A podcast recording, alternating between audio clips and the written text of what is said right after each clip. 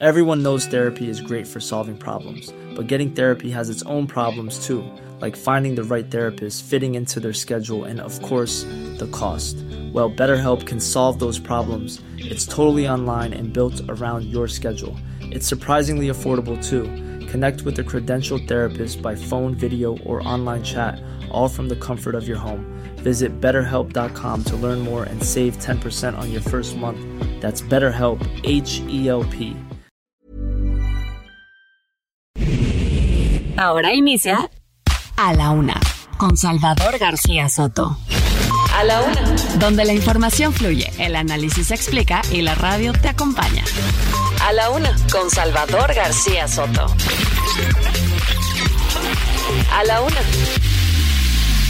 Comenzamos.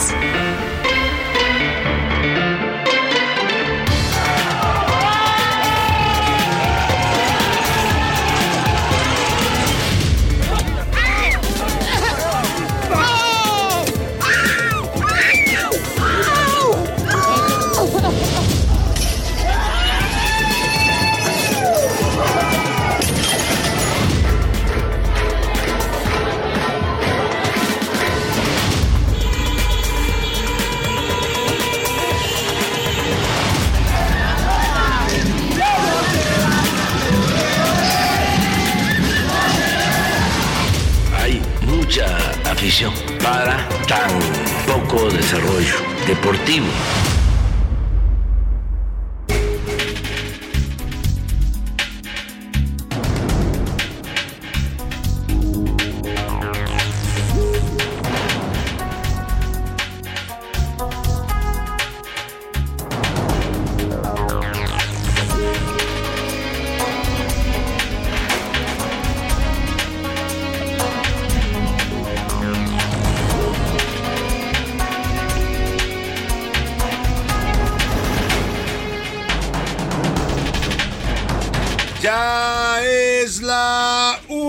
Tarde en punto en el centro de la República y los saludamos con mucho gusto. Estamos iniciando a esta hora del mediodía a la una este espacio informativo que hacemos para usted. Todos los días a esta hora del día aquí estamos. Aquí nos tiene listos eh, para informarle, para entretenerle, para acompañarle también en esta parte de su día, en este jueves.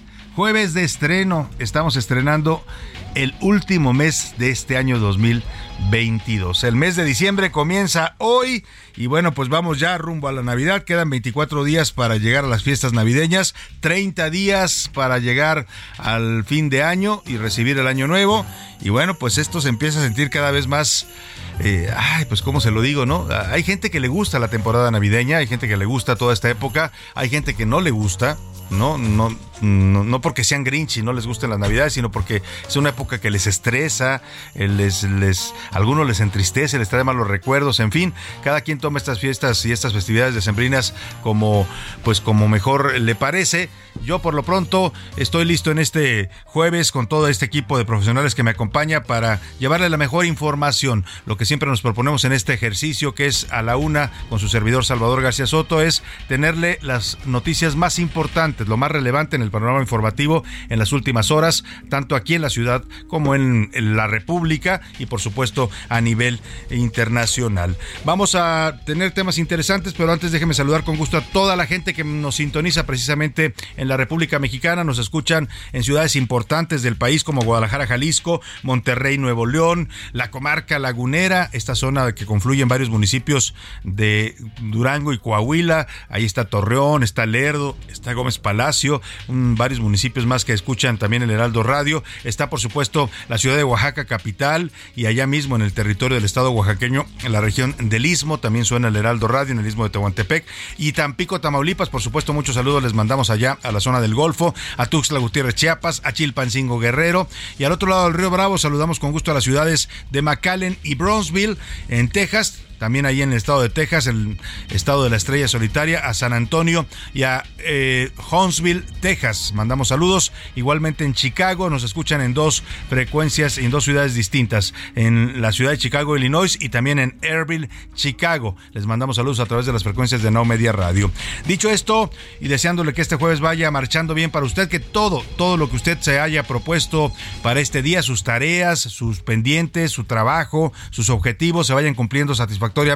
Y si hay problemas, contratiempos, obstáculos, ánimo, ánimo que todavía nos queda la mitad de este día y lo que resta de la semana, ya casi viene el fin de semana, para tranquilizarnos, pensar bien las cosas claramente y resolver cualquier situación adversa. Y ahora sí, los temas que le tengo preparados. En la mira, el proceso de desafuero contra Alejandro Moreno Cárdenas va a seguir su curso el 15 de diciembre. Esto lo informa el diputado morenista Ignacio Mier Velasco. Mire, para que quede claro cómo está operando el nuevo régimen de la 4T. Como Alejandro Moreno ya dijo que no va a ir el PRI con la reforma de López Obrador, ni con la constitucional, ni con la de leyes secundarias, le están reviviendo este proceso de desafuero. ¿eh? Así, así de rudo está jugando el presidente López Obrador y su partido. Ah, no vas conmigo, no vas a votar, pues sabes qué, te voy a volver a abrir el juicio político. Así de fuerte está eh, el tema en la política nacional en estos momentos. Y buenas noticias, a partir del primero de enero de 2023 habrá aumento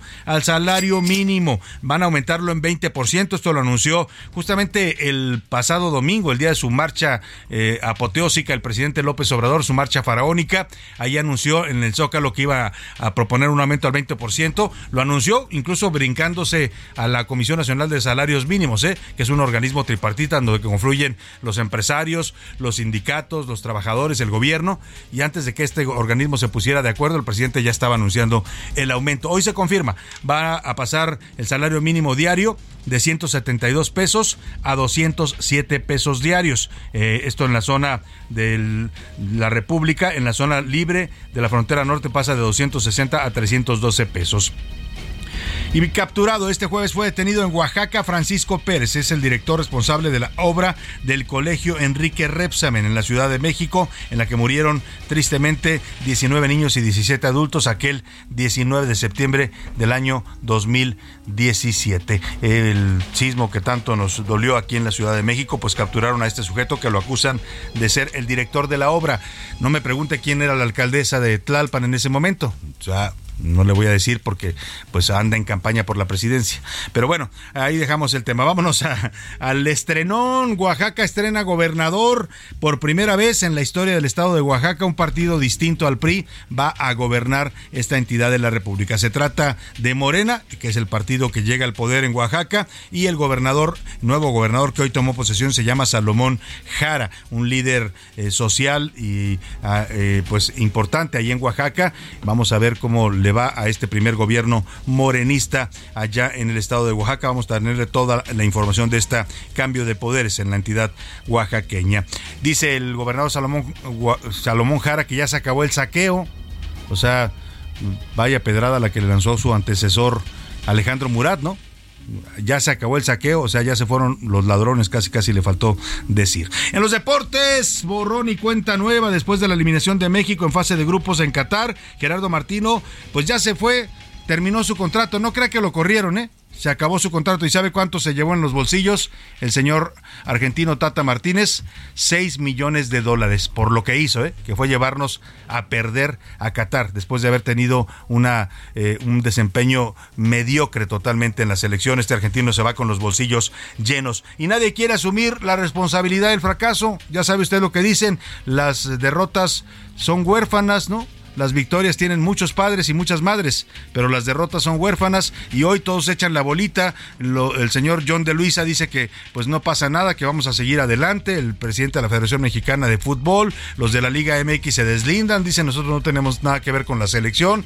En fin, así es el deporte y el fútbol en México y por eso por eso estamos como estamos, porque nadie asume responsabilidades y seguimos siendo lamentablemente una selección mediocre que no dio para nada en este mundial. Vamos a estar hablando, por supuesto, de estos temas con Oscar Mota. También tendremos el entretenimiento con Anaya Arriaga. Muchos temas importantes en este día que por cierto es Día Mundial de la Lucha contra el VIH-Sida. Esta fecha se estableció desde 1988. El Día Mundial del VIH-Sida fue el primer día que se dedicó a la salud en todo el mundo. Desde entonces las agencias de las Naciones Unidas, eh, los gobiernos y la sociedad civil se reúnen cada año para luchar en determinadas áreas relacionadas con el virus de la inmunodeficiencia humana que ya Afortunadamente no es una enfermedad mortal, es una enfermedad no curable todavía, no hay una vacuna, tampoco es prevenible, pero sí hay, bueno, es prevenible si usted usa preservativo y tiene relaciones sexuales seguras, ¿no? Esa es la mejor manera de prevenir el contagio de VIH-Sida, pero sí es tratable. Hay tratamientos ya con los que una persona eh, que viva o porte el VIH puede vivir dignamente, tener una calidad de vida y con salud y también tampoco contagia a las demás personas. Vamos a hablar de este tema en esta fecha y le vamos a dedicar además este día musical al tema del VIH-Sida. Más adelante le daré más datos de esta fecha. Por lo pronto, vámonos, vámonos a las preguntas de este día para que usted, como siempre lo hace, y nos da de verdad mucho gusto que lo haga, participe con nosotros y nos ayude a hacer este espacio que es suyo. En A la Una te escuchamos. Tú haces este programa. Esta es la opinión de hoy.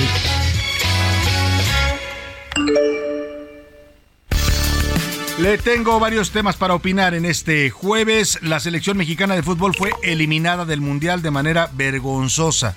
Es de verdad mire, por donde se le quiera ver, ¿eh? y no es ser, no es ser eh, amarillista o, eh, ser eh, amargado o malinchista. Este es el peor desempeño que tiene México en los últimos 44 años en los mundiales. Desde Argentina 78 no habíamos sido eliminados en una primera fase, no habíamos anotado tan pocos goles y no habíamos tenido lamentablemente un desempeño tan penoso en la cancha. Eh, yo le quiero preguntar, porque aquí tendría que haber rendición de cuentas, ¿eh? Sí, el fútbol es un negocio privado, no utiliza recursos públicos, pero sí es un deporte que tiene un alto impacto social, que impacta a las personas no solo en sus gastos, ¿no? Porque imagínese usted lo que gastaron los que fueron a, a, ver al Mundial, nadie los obligó, por supuesto, pero es un gasto fuerte, o los que se compraron la playera de la selección, ahí en promedio andaban en dos mil pesos las playeras, ¿no? Para que se dé usted una idea, son más o menos eh, casi 10 días de salario mínimo ya con el nuevo aumento.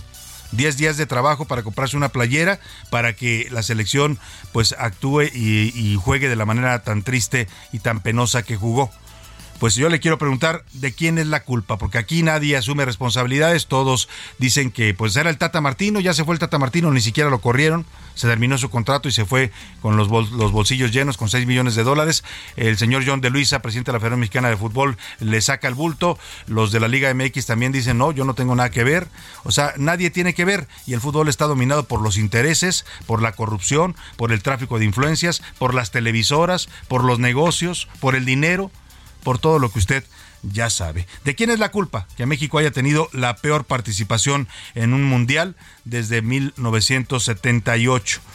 Le doy tres opciones para que me conteste. De los jugadores, no le echaron ganas y no, no, de, no representaron dignamente la camiseta no es responsabilidad de la Federación Mexicana de Fútbol, del señor John de Luisa y de los directivos del fútbol mexicano, que se la pasan defendiendo intereses más que el fútbol, o de la afición por ingenuos y por creer en la selección, o de plano es culpa de los intereses económicos y la corrupción que dominan a nuestro fútbol. La segunda pregunta, el segundo tema para comentar en este mediodía de jueves, a partir del primero de enero de 2023, se otorgará un aumento de 20% al salario mínimo en México.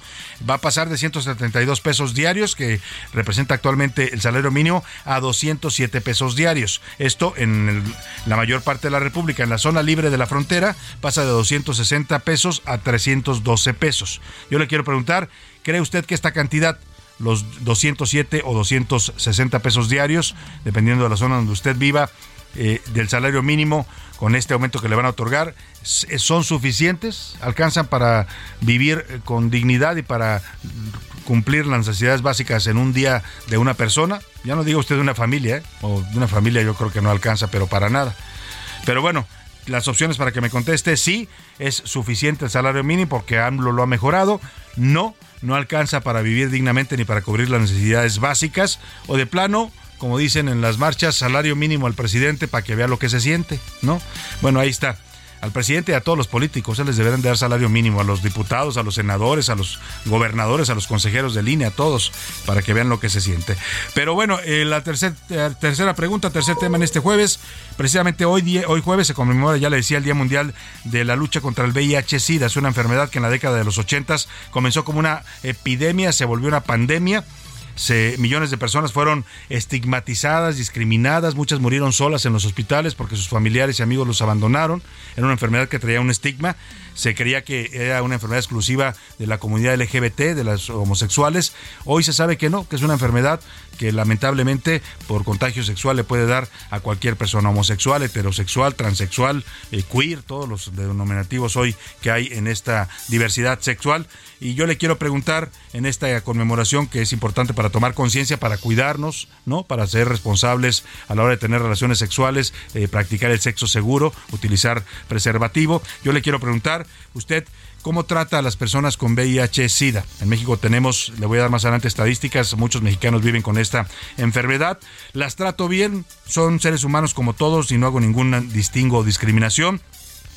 No, yo no tengo contacto con ellos y no, no podría eh, convivir con alguien con VIH-Sida. O de plano, esta es una enfermedad como cualquier otra, ¿no? Que además ya se volvió tratable, ya no es mortal si se trata eh, adecuadamente y a tiempo. Los números para que nos marque 5518 41 51 99. Mándenos sus mensajes a través de texto o, también a través de su voz. Si quiere usted que su voz se escuche, aquí es el espacio idóneo para que su voz se escucha y salga al aire. Y ahora sí, vamos al resumen de noticias, porque esto, esto como el jueves y como el mes de diciembre y ya el último mes del año ya comenzó. Tropiezo. La actividad manufacturera de Estados Unidos se contrajo por primera vez en dos años y medio en noviembre debido a los mayores costos de endeudamiento. ¡Arranca! Este jueves iniciaron operaciones las cuatro nuevas estaciones de la línea 4 Ruta Sur del Metrobús pese a las protestas de transportistas. Decisión. El Juzgado Séptimo de Justicia Administrativa de la Ciudad de México concedió una suspensión para que no se lleven a cabo obras en el orquideario del Jardín Botánico ubicado en el bosque de Chapultepec. Mal augurio. La calificadora americana BOFA Securities adelantó que la economía mexicana crecerá 3% este año, pero en 2023 sufrirá una contracción de 0.5%. Advertencia. Un funcionario de la Unión Europea amenazó a Elon Musk que Twitter necesita reforzar sus medidas para proteger a los usuarios de los discursos de odio o de lo contrario, podría ser sancionado con fuertes multas o incluso con un veto en el bloque de 27 naciones.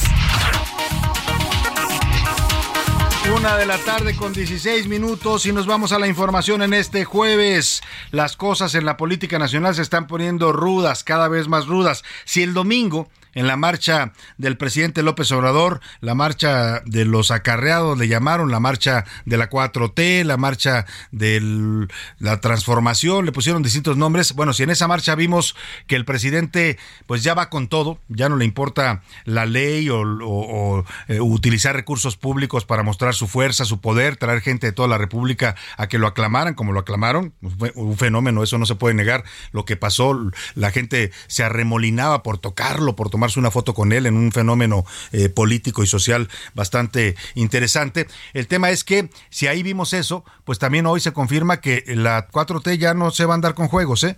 eh acaba de declarar el diputado, el señor eh, Ignacio Mier, coordinador de Morena en la Cámara de Diputados, que le van a revivir el juicio político a Lito. Lo quieren desaforar para que sea procesado por delitos que le imputó la Fiscalía General de la República y la Fiscalía del Estado de Campeche por enriquecimiento ilícito. Se suponía que ese proceso se había detenido cuando Alito votó con ellos la reforma militar al quinto, al quinto transitorio. Pues ahora, como Alejandro Moreno dijo que el PRI no va a acompañar la reforma electoral de López Obrador en ninguna de sus dos planes, el A y el B, el constitucional y el reglamentario, pues ya le están reviviendo el juicio político. Vamos contigo, Jorge Almaquio, para que nos platiques lo rudo, lo rudo, lo rudo, como decía el Rudo Rivera, que se está poniendo la política mexicana. Te saludo, Jorge, buenas tardes.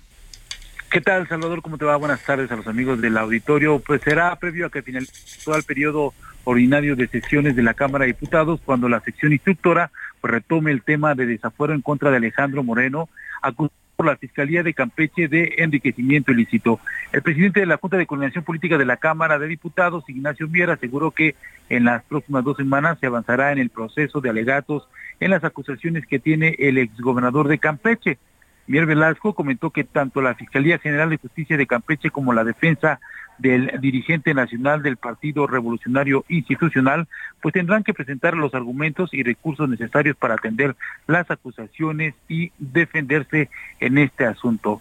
El también coordinador de los diputados de Morena en San Lázaro rechazó que se retome el procedimiento para quitarle el fuero constitucional al priista como represalia por su posición en contra de la iniciativa de reforma electoral del presidente Andrés Manuel López Obrador que eh, pues se elimina con la mayoría calificada y bueno pues vamos a escuchar parte de lo que comentó sobre este asunto. Adelante que tiene tiempos y uno de los tiempos de las etapas del proceso es que a más tardar el 15 de diciembre las integrantes y los integrantes de la sección instructora deberán solicitar ya pasar a la siguiente etapa, ¿no? Una vez que ya conocieron del expediente viene la etapa de alegatos en la que tanto la Fiscalía de Campeche como la defensa del diputado Moreno tendrán que presentar todos aquellos argumentos y recursos que consideren necesarios. Y bueno, Salvador, amigos del auditorio, hace unos momentos platicamos precisamente con Rubén Ignacio Moreira Valdés, quien es el coordinador del Partido Revolucionario Institucional y también integrante de la sección instructora, y se le preguntó al respecto, dice que hasta el momento no ha habido presiones de ningún tipo, pero tampoco hay conocimiento por parte de él de que se vayan a reunir en los próximos días la sección instructora para tratar el tema del desafuero de Alejandro Moreno, quien es parte integrante de la bancada del Partido Revolucionario Institucional. No tienen información al respecto, no se les ha señalado nada, no se ha tomado en cuenta absolutamente nada, no ha sesionado la sesión instructora y dice que pues eh, van a ver qué es de lo que se trata, pero hasta el momento pues no han visto nada sobre este tema del desafuero de Alejandro Moreno reporte que Muy bien. por el momento, Salvador. Muchas gracias, Jorge Almaquio. Estaremos atentos a esto en la Cámara de Diputados, que confirma, pues, ya le decía, pues la rudeza que está practicando ya Morena y la 4T contra los que mm, se opongan a sus reformas, iniciativas, en este caso las del presidente López Obrador.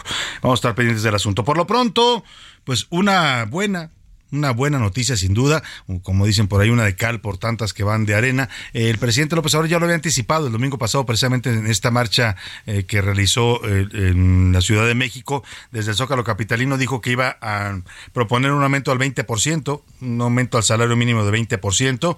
Hoy se confirma el presidente, como siempre, se adelanta, ¿no? Incluso a organismos que no son de su gobierno, como en este caso la CONASAMI, que es la Comisión Nacional de Salarios Mínimos, tiene nombre como de papelería la CONASAMI, ¿no? Eh, eh, pero bueno, el caso es que eh, esta comisión que es tripartita, ahí están representados los empresarios, el gobierno, los trabajadores, pues todavía no decía nada y el presidente ya andaba anunciando el aumento. Hoy lo confirma la secretaria del Trabajo, Luisa María Alcalde, 20% de aumento al salario mínimo. El acuerdo se logró, dice, por consenso y unanimidad del sector obrero, del sector patronal representados en esta CONASAMI y bueno, pues va, a empezar a operar a partir del próximo primero de enero el primero de enero de 2023, que ya está a la vuelta de la esquina, ¿eh? ya nos, nos queda ya prácticamente un mes, 30 días trae 30 o 31 el mes de diciembre. 31, nos quedan 31 días para llegar a este eh, pues a este aumento del salario mínimo. Así lo anunció la secretaria del Trabajo por unanimidad, por consenso entre el sector empresarial, el sector obrero y el gobierno, se decidió y se definió un incremento del 20% al salario mínimo en 2023. Esto significa, si nos ayudan con la presentación, que a partir del primero de enero del próximo año, el salario mínimo general pasará de 172 pesos diarios a 200 Bueno, pues ahí está, ya lo dijo la secretaria, pasa de 172 pesos diarios a 207 en la, en mayor parte de la República. En la frontera, como está considerada zona libre, así la declaró el gobierno del presidente López Obrador, pasa de 260 a 312 pesos diarios. Es decir, un salario mínimo será en, en la mayor parte de la República de 6 mil pesos mensuales y eh, será también eh, en la frontera de 9.360 pesos mensuales. Ahora le voy a decir a José Luis que me diga, eh, José Luis Sánchez, cuántos, cuántos mexicanos ganan el salario mínimo, porque esto es importante, salario mínimo es más una referencia. Hay, hay mexicanos que lo ganan, sí, sí hay mexicanos que ganan un solo salario mínimo, luego están los que ganan dos, hay los que ganan cinco y los que ganan más de 10 salarios mínimos, más o menos así está clasificado, clasificado los eh, ingresos salariales de los mexicanos. José Luis Sánchez. Salvador, buenas tardes, buen jueves. Bueno, pues hay un corte de 2021, todavía no hemos cerrado el 2022, pero para el 2021 eran 14 millones 9 mil 186 mexicanos que viven con un salario mínimo 14 diario. millones. 14 millones, no es menor, ¿eh? muchísimo. muchísimo, Con 200 pesos diarios. Bueno, ahorita con 170 van a vivir a partir del primero de menos con, dos, eh, dos, con 200 pesos. Esto significa el 35%, Salvador, de la gente ocupada, de la gente con trabajo. Pues sí. Bueno, vámonos a la pausa. Inauguramos este día de la Día De la Lucha contra el VIH-Sida con esta canción de Elton John. Se llama La Última Canción, una canción de 1992 dedicado a los, todos sus amigos y personas que entonces morían por VIH. Yesterday, you came to lift me up, as light as straw and brittle as a bird. Today, en un momento regresamos. Ya estamos de vuelta en A la Una con Salvador García Soto. Tu compañía diaria al mediodía. En Soriana, esta Navidad, compra uno y el segundo al 50% de descuento en jamones y salchichas Kiro Chimex en paquete. Y en quesos Oaxaca, Lala, La Villita, Food, Swan y Volcanes. Y cuatro packs de leche al pura UHT de un litro a solo 96 pesos. Soriana, la de todos los mexicanos. A diciembre 5, excepto salchichas para azar. Aplica restricciones. La rima de Valdés. O de Valdés la rima. Ya no más le queda un mes a este año tan ingrato. El gobierno se hace pato y todo sale al revés. La selección otra vez se va con manos vacías. Son pocas las alegrías que nos da el seleccionado, más bien el decepcionado del que otra vez te fías. Y ni el tal Tata Martino nos llevó al cuarto partido. ¡Qué mundial tan más sufrido! Ahora sí, no tuvo tino Hoy no tenemos destino ni en el FUT ni en el gobierno. Es un sufrimiento eterno el sentimiento mexica. Es que siempre algo nos pica y se siente del averno. Dejemos de depender de los demás mexicanos. Hay que meterle las manos y tener más el poder. Solo así vas a vencer este feeling nacional que no sea convencional la depresión postmundial y que nuestra vida ideal no se centre en lo banal. La primera novela escrita fue La historia de Genji, de la japonesa Murasaki Shibiku, en el año 1008.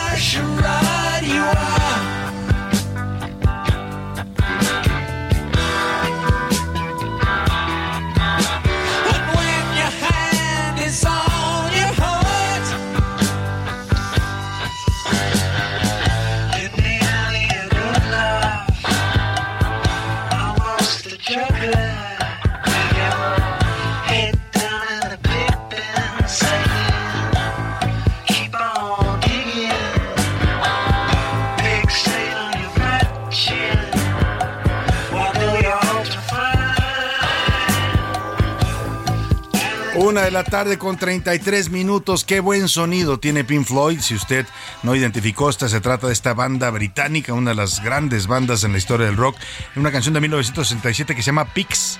Cerdos, eh, los puerquitos, pues para que me entienda, así se llama esta canción. Y es que hoy vamos a estar campechaneando, literalmente, canciones que tienen que ver con el VIH-Sida, que es el Día Internacional de la Lucha contra esta enfermedad, con nuestra semana de música y literatura que hemos tenido a lo largo de toda esta semana por la Feria Internacional del Libro de Guadalajara, que por cierto, mañana amigos de Guadalajara, ahí estaremos, eh, dentro de la fila está un stand, una cabina del Heraldo Radio y ahí estaremos transmitiendo. Si usted anda por la fila y quiere acercarse a saludar, con gusto lo recibiremos ahí en la cabina del Heraldo Radio. Todo este equipo se traslada mañana a la Feria Internacional del Libro, el evento cultural más importante de México, la Feria de Libros también de las más importantes en todo el mundo. Vamos a estar ahí presentes y bueno, por lo pronto esta canción habla y está inspirada de en, una obra literaria, La rebelión en la granja, del señor George Orwell.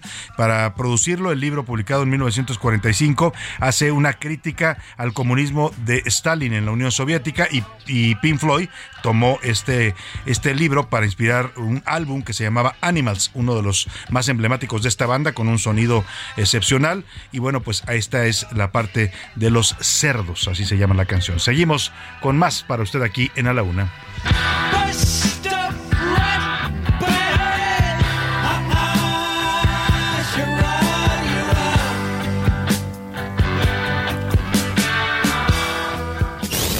La una, con Salvador García Soto.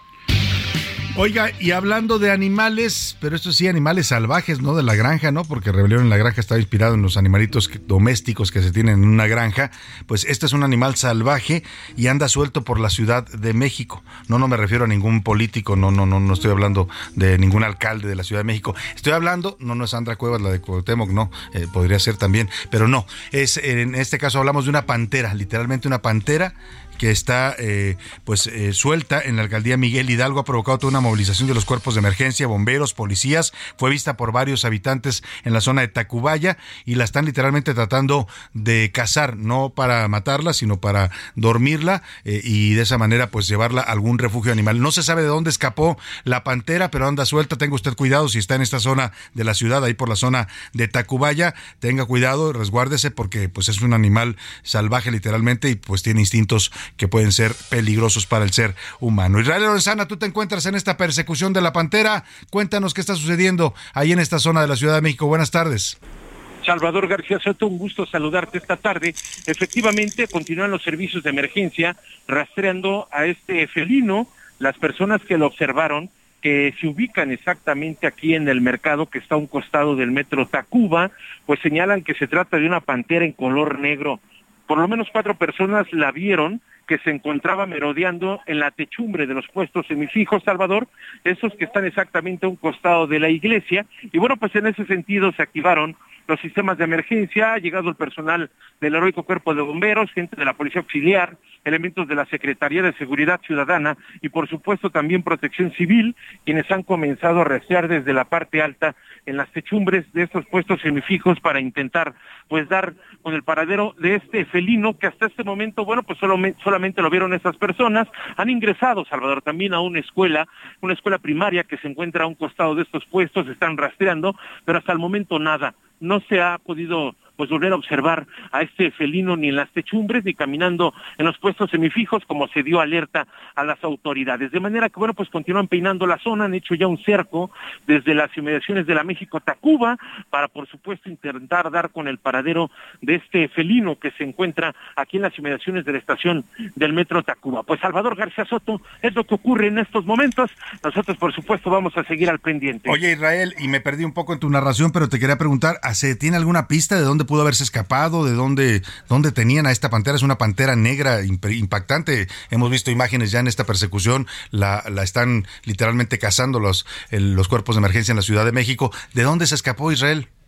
Fíjate, Salvador, que nadie sabe. De hecho, hemos platicado con algunas personas de los puestos semifijos. Por supuesto, fueron quienes la vieron, pero señalan que nadie tenía un animal pues eh, de ese tipo en algún puesto o en las cercanías. Puede ser, Salvador, que venga de alguna de las colonias cercanas a este punto. Hay que recordar que, bueno, pues tenemos colonias muy cerca de la estación del metro Tacuba y en ese sentido las autoridades también ya están rastreando de dónde pudo haber salido este felino en color negro, esta pantera que señala la gente, que además, como lo mencionas, se ve de dimensiones muy grandes. Sí, oye, y no está muy cerca el bosque de Chapultepec, también de esa zona, ¿no? Digo, no es lejano, no, no, no, no hay nada, ningún reporte del bosque.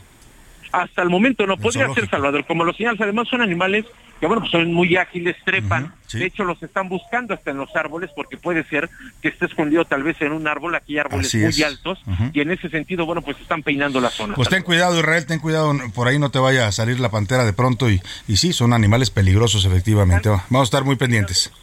Seguimos al pendiente, buenas tardes. Pues si usted anda en esta zona de Tacubaya, ahí por donde están los puestos, toda esta zona del el Metro Observatorio, el Metro Tacubaya, tenga mucho cuidado porque por ahí se está moviendo este animal salvaje, está siendo buscado por las autoridades para, pues, para sedarlo y mandarlo a algún refugio animal. No saben de dónde se, salió, se escapó, pero ya fue visto por varias personas y como dice Israel, puede estar eh, trepado en alguna eh, eh, sotea o en los árboles. Son animales, son felinos muy ágiles que trepan con facilidad Así es que tenga cuidado si se está moviendo en esta zona de la Ciudad de México. Ya le estaremos contando qué pasa con la pantera suelta aquí en la capital del país. Me acordé de Pancho Pantera, ¿se acuerda aquel personaje de los eh, que anunciaban una marca de, de chocolate, ¿no? De chocolate en polvo. Bueno, pues ahí dejamos el tema y vámonos a el caso Repsamen, ¿se acuerda usted este doloroso caso de la escuela Enrique Repsamen que se derrumbó en el sismo del 19 de septiembre de 2017? Murieron lamentablemente 19 niños, algunos de ellos pequeñitos de, kinder,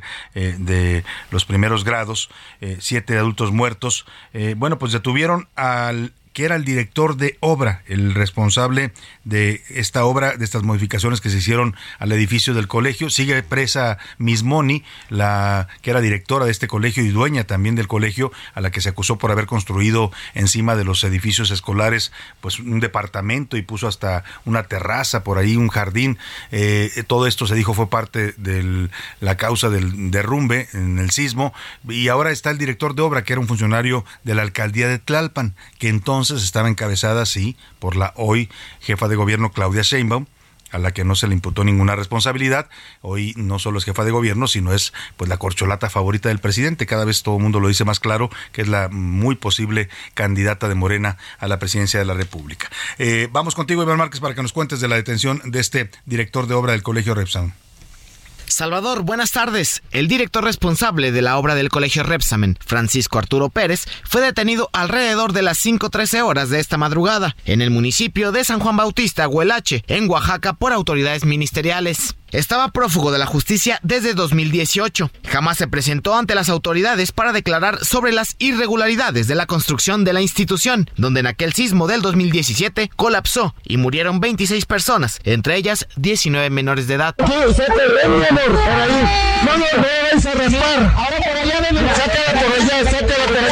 Era tal su búsqueda que en 2021 la Fiscalía de la Ciudad de México ofreció hasta un millón de pesos para quien diera información de él. Francisco Arturo en 2014 dio el visto bueno en materia estructural. El edificio era de cuatro pisos y registró un sobrepeso de 200 toneladas. Por esta situación, Mónica García, dueña del colegio, así como el DRO Juan Mario Velarde, fueron sentenciados, mientras que el otro DRO Juan Apolinar está procesado. Es la información, Salvador. Buenas tardes.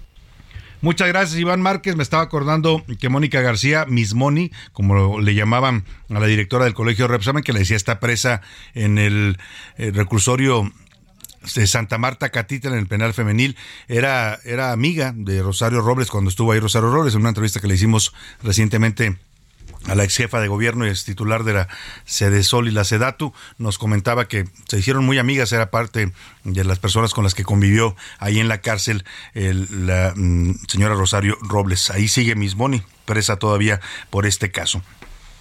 Y vamos a lo que le he venido comentando, esta conmemoración eh, internacional del día de hoy, instituida por la ONU, que es el Día Mundial de la Lucha contra el VIH-Sida. En México, el primer caso del síndrome de la inmunodeficiencia adquirida se reportó en 1983 y desde entonces, hasta noviembre de 2021, hay cerca de 328.791 casos detectados en nuestro país. Muchos, lamentablemente, en los primeros años, en aquellos años 80, murieron, no había un tratamiento se, eh, pues se iban rápido los enfermos de, de, VIH, SIDA, morían en muchos casos solos, porque eran abandonados por sus padres, por su familia, por sus hermanos, porque se creó un estigma terrible en contra de esta enfermedad. Se decía que era una enfermedad de homosexuales, se decía que era un castigo divino, se dijeron tantas cosas y hubo gente que eh, fue pues discriminada, rechazada, abandonada, ¿no? por tener esta enfermedad. Hoy el panorama ha cambiado, no, no solo hay tratamientos ya eh, bastante avanzados que le dan a las personas que tienen el VIH pues posibilidad de vivir una vida larga y digna, ¿no? Siempre y cuando sean eh, responsables con su tratamiento, sino además también pues ya no es una enfermedad que cause la muerte y también los estigmas se han ido borrando, ¿eh? ya no es una, solo una enfermedad que padezcan personas de la comunidad LGBT, hay también personas heterosexuales que eh, la contraen ¿no? en, prácticas sexuales riesgosas y bueno, pues hoy es importante tomar conciencia de la responsabilidad que debemos tener a la hora de tener contactos eh, eh, sexuales, siempre buscar hacerlo de manera segura, usar los métodos que se tienen que usar para no pues no incurrir en riesgos, ¿no? y en contagios que pueden ser de esta y de otras enfermedades por esa vía. Vamos con Milka Ramírez que nos, panorama, nos platica este panorama de la conmemoración internacional del VIH-Sida. El VIH es un virus que afecta a las células que defienden al cuerpo llamados linfocitos. Cuando la infección no se controla, evoluciona rápidamente a lo que se le conoce como SIDA, síndrome de inmunodeficiencia adquirida. Y este es el momento cuando el organismo queda indefenso, lo que abre la posibilidad a desarrollar enfermedades graves. Existen tres formas de transmisión sexual, sanguínea y perinatal. En nuestro país, el primer caso se registró en 1983 y desde esa fecha hasta el 15 de noviembre del 2021 se tiene un registro de 328.971 personas con infección por VIH bajo vigilancia epidemiológica. 201.439 personas están vivas, 111.229 ya fallecieron y 16.123 se desconoce el estatus actual de 16.123 personas. Se estima que en 2020 ocurrieron 20.000 nuevas infecciones por VIH, mientras que en 2021 la cifra fue de 5.000 fallecimientos. De ellos, el 40% no contaba con ningún servicio médico. La situación es tan importante que de acuerdo con la tipología del ONU-SIDA, nuestro país tiene una epidemia concentrada. Los más afectados son los hombres que tienen sexo con otros hombres, los hombres trabajadores sexuales, las mujeres trans y las personas privadas de la libertad. Para A la Una con Salvador García Soto, Milka Ramírez. Bueno, pues vamos a platicar de este tema. Es importante hablarlo porque el VIH-Sida sigue entre nosotros. Es una pandemia que no ha terminado, igual que la del COVID, pero esta tiene más años, 44 años ya desde que se detectó los primeros casos en el mundo y se declaró, declaró primero una epidemia y después una pandemia. Para hablar de esto, tengo el gusto de saludar en la línea telefónica al maestro José Antonio Matus. Él es coordinador de abogacía de AIDS Healthcare Foundation México, la fundación para el cuidado de la salud del VIH. VIH-Sida. ¿Cómo está, maestro? Qué gusto saludarlo. Muy buenas tardes. Hola, Salvador. Un gusto también saludarte y a tu auditorio. Gracias por el espacio. Oiga, 44 años después, una pandemia que no termina, para la que no haya una vacuna. A mí me sorprende que eh, los eh, científicos en el mundo que lograron encontrar la vacuna contra el COVID en cuestión de meses no hayan podido encontrar en 44 años una vacuna contra el VIH-Sida. Hay tratamientos, pero la vacuna pues se sigue esperando, maestro. Es correcto, eh, justo como lo mencionas, eh, VIH y SIDA son la pandemia que aún no termina. Así lo hemos enfatizado este año en esta conmemoración del primero de diciembre y justo uno de los pendientes es que no existe una vacuna. Efectivamente existen ya algunos ensayos de algunos laboratorios, pero al día de hoy no contamos con una vacuna para las personas con VIH. Ahora, ¿cómo ha cambiado el panorama en estos 44 años, en estas cuatro décadas, no solo con los tratamientos cada vez ya más avanzados que le permiten a las personas que contraen este virus eh, tener una calidad de vida, vivir muchos años y vivir de manera digna, sino también en el tema social, el tema de los estigmas, la discriminación, el abandono que llegaron a, a sufrir los, los que padecían esta enfermedad? Sí, efectivamente el cambio ha sido eh, bastante notorio sobre todo en el primer aspecto que menciona, eh, en el sentido de que hay tratamientos antirretrovirales que eh, buscan reducir la presencia del virus en la sangre de las personas que, que viven con él y al mismo tiempo, al reducir la presencia del virus, elevan las defensas, los anticuerpos de las personas. Eh, en ese sentido son una maravilla. Anteriormente ingerían pues una serie de pastillas para poder controlar el virus y en la actualidad puede ser eh, una sola pastilla al día. Eso sí, tiene que ser ingerida de manera diaria, como lo señalaba, pero tiene una efectividad bastante eh, eh, amplia, de tal forma que las personas cuando logran la adherencia al tratamiento pueden llegar a esta maravilla que se conoce como la indetectabilidad, es decir, que el virus ya no tenga una presencia en la sangre que pueda ser transmitido este virus a otras personas. Por eso ahorita hablamos que el tratamiento es igual a la vida. Y esta frase nos, eh, nos eh, implica que la persona que ingiera su tratamiento antirretroviral, aunque viva con VIH, no lo va a poder transmitir. Claro, ¿Cómo eso, ves esta magnífica noticia? eso es de importante. Igual a intransmisible. Y- y- claro, importante para que la gente lo sepa también, ¿no? Porque eh, todavía se mantiene un poco ese estigma que una persona eh, que vive con el virus puede contagiar. Eh, si está tomando su tratamiento, no es contagioso. Y además, incluso entiendo que se puede usar ya eh, para concebir. O sea, hay, hay personas con VIH que pueden concebir un hijo sin transmitirle la enfermedad si están sujetas a este tratamiento antirretroviral. Sí, efectivamente, no es eh, no es algo nuevo. Yo conozco a muchos niños y niñas que tienen padres y madres con VIH.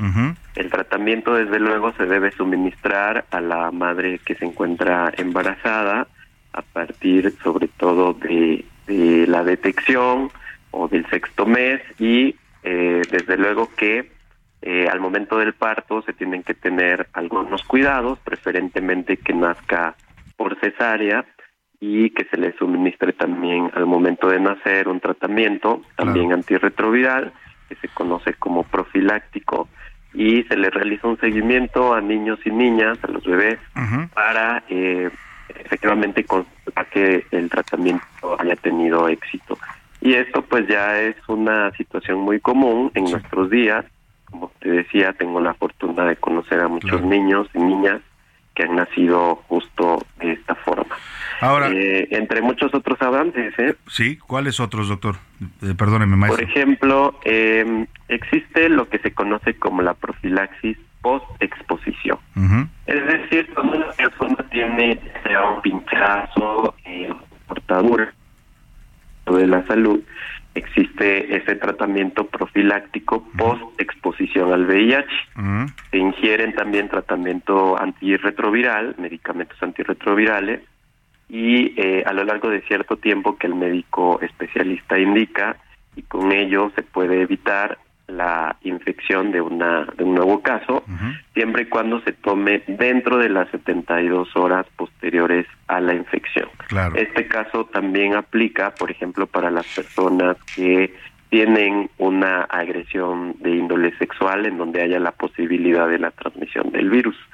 Entonces también se pueden evitar en esos casos la transmisión del VIH, tanto en personas que hayan tenido alguna agresión de índole sexual como en algunos accidentes ocupacionales, por ejemplo, que pudiera tener el personal de la salud, eh, en donde haya tenido alguna cortadura, alguna O contacto con eh, algún paciente. sí, algún contacto, algún pinchazo, etcétera, ¿no? Claro, pues y también hay otro, sí, perdón, también hay otro que se llama PrEP, que es la profilaxis preexposicional. Es decir, es la, la, el suministro de los medicamentos antirretrovirales a las personas que no tienen VIH, pero que pueden tener riesgo de contraerlo. ¿Qué se hace? Pues también se ingiere eh, el tratamiento antirretroviral de manera constante o bien eh, previo eh, algunos, eh, digamos, algunas personas saben que van a tener relaciones sexuales y que pueden tener alguna exposición al VIH y pueden tomarlo en una modalidad que se conoce como 2 más 1 más 1, tomarse primero dos pastillas, luego una más al día siguiente y luego otra al día siguiente y con eso se previene. Se protegen. Sí, exactamente. Es un tratamiento preventivo. aconsejado principalmente para hombres que tienen sexo con otros hombres. Claro. Ahora, eh, es importante remarcar, maestro José Antonio Matus, que el método preventivo más eh, eh, eficaz todavía de lo que se sabe, aún con estos avances que usted nos ha dicho que son importantes, o el más de más fácil acceso, pues es el uso del preservativo. Sigue siendo. Sin duda, el condón, eh, tanto interno como externo, antes se le denominaba condón masculino, condón femenino, pero ahora afirmamos que los insumos como el condón pues no tienen género, sino que únicamente van, el, eh, digamos, en forma externa o en forma interna. Eh, son, siguen siendo eh, una medida además económica, efectiva, al alcance de la mayoría de las personas, en la mayoría de los contextos y que tiene una alta efectividad en la prevención de VIH y algunas otras infecciones de transmisión sexual. Pues maestro José Antonio Matus, coordinador de abogacía de AIDS Healthcare Foundation México, le agradecemos mucho el que nos haya dado este panorama y estos datos importantes para nuestro auditorio. Al contrario, muchísimas gracias por el espacio, Salvador. Y hay que estar informados de este tema porque es un tema al que todos seguimos expuestos. Bueno, si usted eh, no se cuida, pues a la hora de sus prácticas sexuales. Vámonos a la pausa precisamente con una canción que fue también una de las primeras que hablaron claro y directo sobre este tema. Es de Mecano de 1991 y se llama El Fallo Positivo.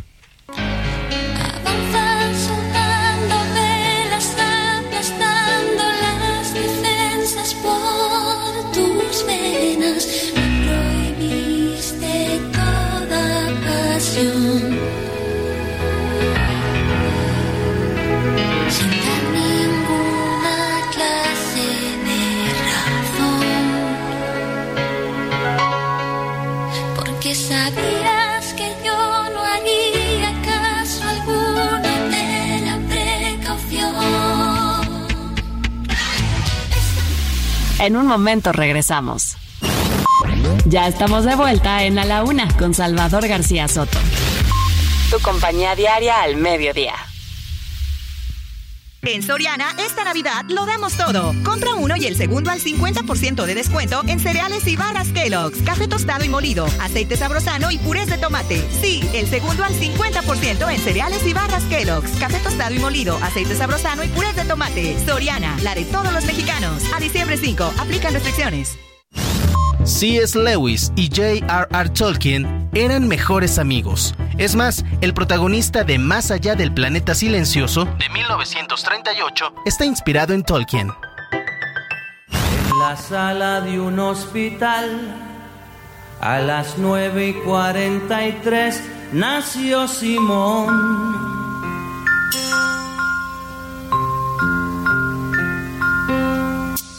Es el verano del 56, el orgullo de don Andrés por ser varón.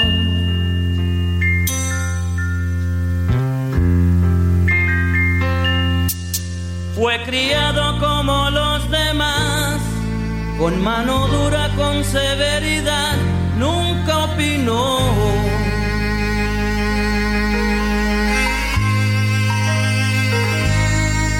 Cuando crezcas vas a estudiar la misma vaina que tu papá, óyelo bien. Tendrás que ser un gran varón. Al extranjero se fue Simón, lejos de casa se le olvidó aquel sermón la forma de caminar. Usaba falda, lápiz labial y un carterón. Cuenta la gente que un día el papá fue a visitarlo sin avisar, vaya que error. Y una mujer le habló al pasar, le dijo,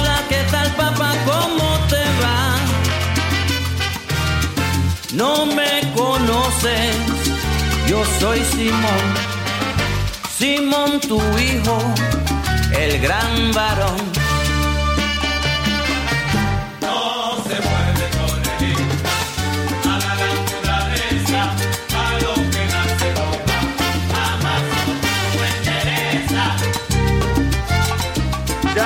Son las 2 de la tarde en punto en el centro de la República. Los saludamos con mucho gusto. Iniciamos a esta hora del mediodía, la segunda hora de a la una, y vamos también ya a iniciar la tarde de este jueves primero de diciembre, jueves de estreno de mes, último mes del año. Y bueno, estamos arrancando con este gran ritmo, una gran canción de salsa, pero también un gran tema que habla justamente de esa época de los años 80, cuando el VIH-Sida era una enfermedad estigmatizada, en la que incluso los padres rechazaban a los hijos cuando se enteraban que tenían esta enfermedad. Es la historia de Simón el Gran Varón, que cantaba Willy Colón, este gran salsero colombiano, que bueno, pues nos habla de esta historia que se volvió un clásico en este tema de la discriminación y el dolor que provocaba entonces esta enfermedad. Escuchemos un poco más del gran varón, le tengo muchos temas todavía importantes, vamos a seguir compartiendo historias, noticias, entrevistas, vamos a tener sus opiniones y comentarios, vamos a escuchar el cotorreo informativo, mucho nos queda todavía en esta segunda hora de la una, así es que no se vaya, no le cambie, aquí quédese con nosotros en este espacio informativo, no va a encontrar mejor opción de información, análisis, crítica en la radio radio mexicana. Vámonos a escuchar un poco más de El Gran Varón del Willy Colón y seguimos con más para usted aquí en la Una. En la sala de un hospital de una extraña enfermedad murió Simón.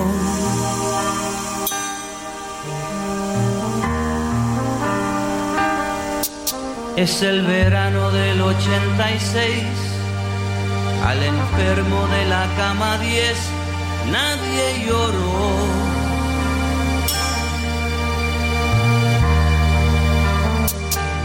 Simón, Simón.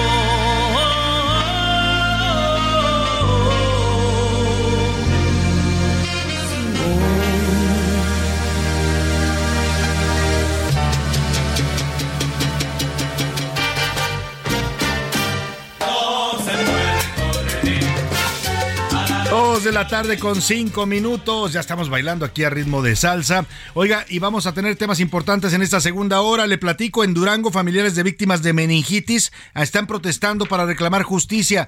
Ojo, ya van 18 personas muertas por meningitis, meningitis, perdóneme, en Durango, una enfermedad altamente contagiosa y 68 casos confirmados. Le voy a dar todo el reporte de esto que está causando alerta sanitaria allá en el estado de Durango, además de que ya hay protestas de los familiares ante pues la falta de acciones efectivas de las autoridades de salud, tanto del Estado como a nivel federal. La Comisión Federal de Electricidad también, oiga, le cortaron la luz a la planta 1 y 2 de Altos Hornos de México. Es la cerera más importante del país. Está sentada en Monclova, Coahuila, y prácticamente Monclova vive gracias a la cerera. Las familias de Monclova, pues viven, la mayor parte trabajan en esta eh, eh, empresa que propiedad del señor Alonso Ancira, que está acusado penalmente de la venta fraudulenta de agronitrogenados a Pemex, es eh, repudiado por el presidente López Obrador y pues parece que ahí también los temas políticos están pesando. Quisieron vender la planta, el presidente López Obrador intentó venderla a otros empresarios, no se concretó la venta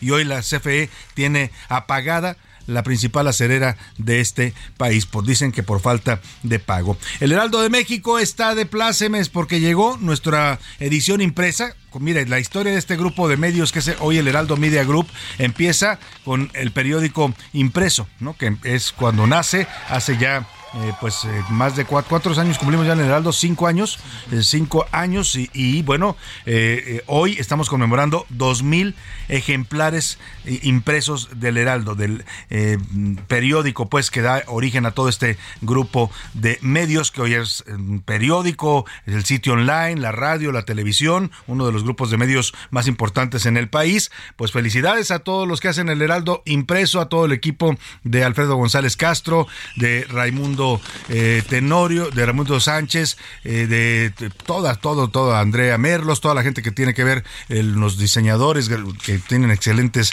el, diseñadores, eh, a todos, todos los que, José Luis Sánchez, todos los que están en el directorio y que hacen posible este periódico impreso que está hoy celebrando sus 2.000 impresiones. Así es, Salvador. Bueno, pues ya lo, ya lo decías, desde el ingeniero Ángel Mieres, pasando por obviamente el presidente de nuestro grupo del Heraldo Media Group. Pasando por la señora María Cristina Mieres, Antonio Holguín Acosta, Franco Carreño, también nuestro director general, y bueno, Adrián Palma, nuestro director creativo y nuestro director de edición. Que, que ha ganado además Adrián premios, varios Salvador. premios internacionales de Sí, diseño, sí. eh, porque es el de- la verdad el diseño del Heraldo eh, eh, de México es uno de los más eh, pues más armoniosos que hay en la prensa mexicana en este momento. Jorge. Almaraz, editor, gen- editor general, Iván Ramírez Villa- Villatoro, que es editor en jefe, además Rafaela Casián, Armando Casián también, que está en la parte web, Raimundo Sánchez ya lo decía, Salvador, además, bueno, pues todo el gran equipo. A todo y a los reporteros, por supuesto, a los sí, sí, sí. editores, a todos los que hacen este gran periódico que es el Heraldo de México. Felicidades por estas dos mil historias, dos mil impresiones,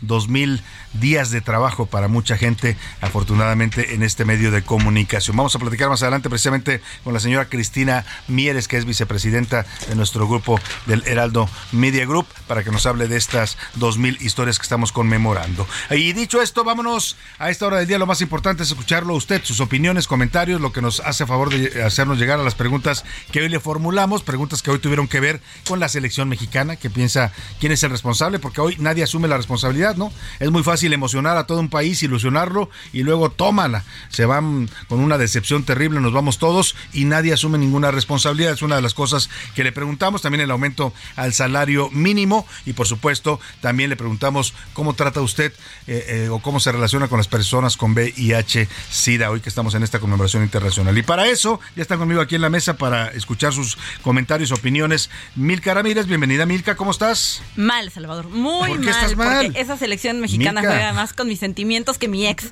O sea, de verdad yo Estás enojada. Sí, yo no peor. puedo. La selección te trata peor que tu ex. peor que mi ex. Aparte ustedes no estaban aquí, pero Oscar Mota me traía con las así comiéndome las uñas. Claro, ayer estuvo el la narración Oscar Mota. no, no, no, Oye, es que cosa. sí da mucho coraje, la gente se emociona, nos ilusiona. Oye, la gente se gasta su dinerito, ¿no? Claro, Para comprar ahorros. una playera, para hacer un viaje hasta Qatar, para ponerse lo que pueda, para celebrar la selección. No, se van a verla ahí a las, a las pantallas que instalan, se van a un bar a, a- a comprar algo para Sí, claro. ver el partido. Y nada, una decepción tras otra. Eh, José Luis Sánchez, bienvenido, ¿cómo estás? Salvador García Soto, Milka Ramírez. ¿Y sabes qué es lo peor, Salvador Milka? Bueno, en un país tan necesitado de ilusiones, de esperanzas, de alegrías, esto nos viene a trope, nos cae, nos pero. pegan otra vez, ¿no? En el ánimo. es como pero de- bueno, vamos a estar hablando, por supuesto, de la selección, pero es momento de preguntar en este espacio. ¿Qué dice el público? Muchísimos mensajes, Salvador, estamos teniendo y en este momento los leemos. Hola, Salvador, Laura, José Luis, Milka y todo el super gran equipo de A la Una. Soy Alberto desde Colima. Esperemos que en este proceso de desafuero Alito no recule, porque entonces sería reculador, reculante o re. Ya no diría, ¿cómo diría?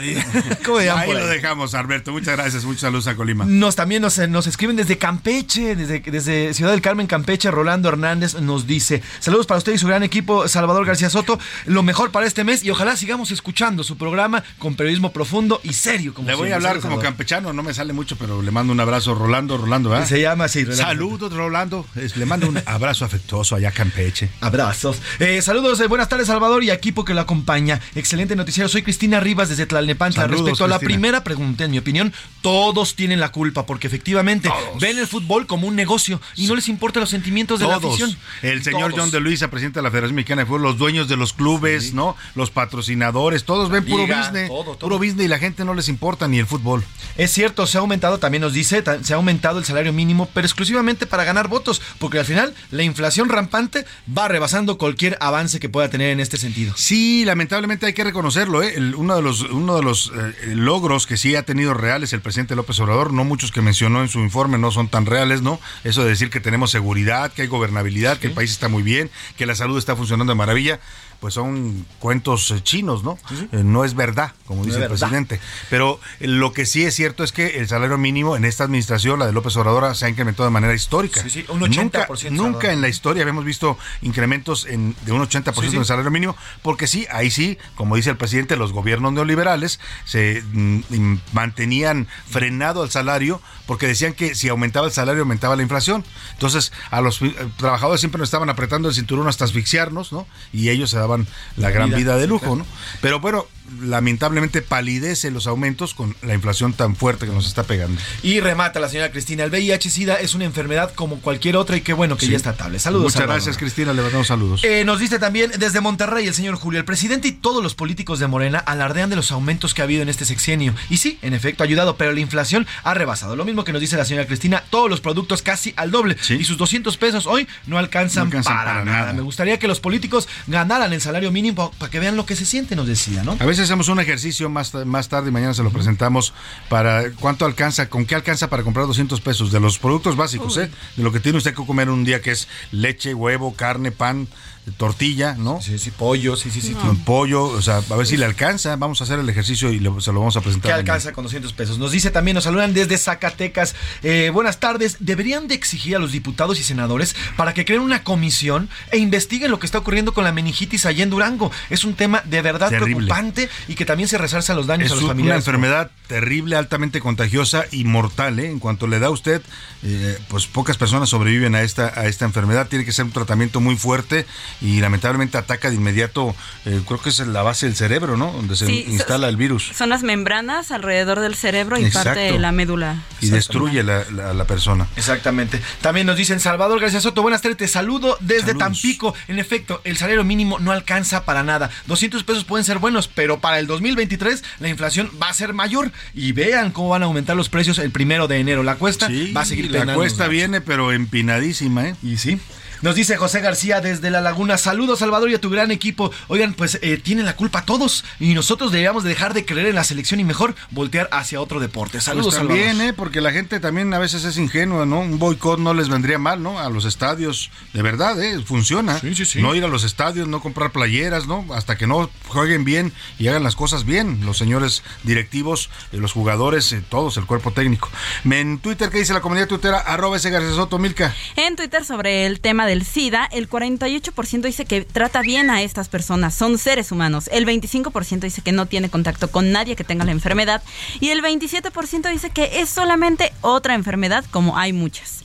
Eh, sobre el tema del aumento al salario mínimo, el 8% cree que sí, con este aumento ya es suficiente para que una persona viva. El 60% dice que no, que no es suficiente, que no alcanza. Y el 32% dice que hay que darle un salario mínimo al López Obrador. Y sobre el tema de la selección mexicana y su eliminación de, la fiesta mundialista, el 51% dice que la culpa es de los jugadores y de los directivos, el 9% que de la afición por creer en ellos y el 40% Salvador dice que en todo esto hay intereses económicos. Sin duda, los intereses económicos son los que lamentablemente privan a nuestro fútbol más que los intereses deportivos y eso es parte de los resultados tan lamentables que tuvimos en este Mundial de Qatar. Gracias, Milka. Gracias, Salvador. Gracias, José Luis Sánchez. Y vamos a escuchar esto. Le decía que estamos festejando en el Heraldo Media Group y en el Heraldo de México, que es nuestro periódico impreso, porque hoy hemos llegado a las 2.000 ediciones. Toda una historia, muchas historias que comenzaron en mayo de 2017 con un grupo de 120 periodistas que dieron vida a la primera edición, el primer periódico impreso, una nueva era de esta cabezal del Heraldo de México, acompañado también por la plataforma digital. Escuchemos esto y ahora vamos a conversar aquí en cabina con una de las personas fundamentales en este grupo de medios que es el Heraldo Media Group.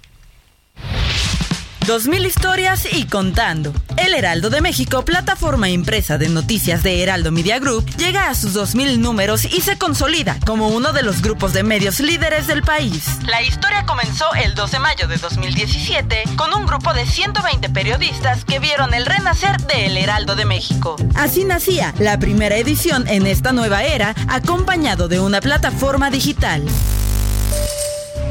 Desde entonces hemos atestiguado y contado desastres naturales como los acontecidos en los sismos de septiembre del 2017, la alternancia en México con las elecciones del 2018, una pandemia mundial, la del COVID-19 y un conflicto armado de grandes proporciones con la guerra ruso-ucraniana y seguimos aquí.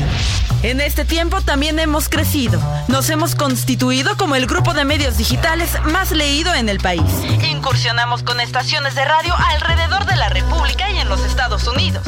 Y también una frecuencia de televisión local abierta con cobertura nacional a través de la televisión de paga. Hoy, El Heraldo de México llega a 2.000 ediciones. 2.000 días de historias con las que hemos conectado con las audiencias mexicanas y seguiremos contando. A la una con García Soto. Oiga, y le decía que tenemos el gusto, el honor de recibir aquí en la cabina de A la Una a una persona fundamental en este proyecto que ha sido el Heraldo Media Group, en esta realidad, ya no proyecto, sino realidad, que es uno de los grupos de medios más fuertes y consolidados en este momento en el país. Eh, recibo con gusto a Cristina Mieres Zimmerman, ella es vicepresidenta de Desarrollo Cultural y Social del Heraldo Media Group. Cristina, querida, bienvenida, qué gusto tenerte aquí. Muchas gracias, Salvador. Buenas tardes a, a tu audiencia. Pues sí, este, pues estamos muy contentos. Estamos celebrando, ¿no? Exacto. Oye, dos mil historias, dos mil ediciones, y qué rápido se pasa el tiempo. Volando, el, tiempo se pasa volando. Y pues antes que nada, Salvador, eh, quiero comenzar agradeciendo a todos los colaboradores del Heraldo de México, ya que sin esto, pues, sin ellos esto no sería posible, ¿no?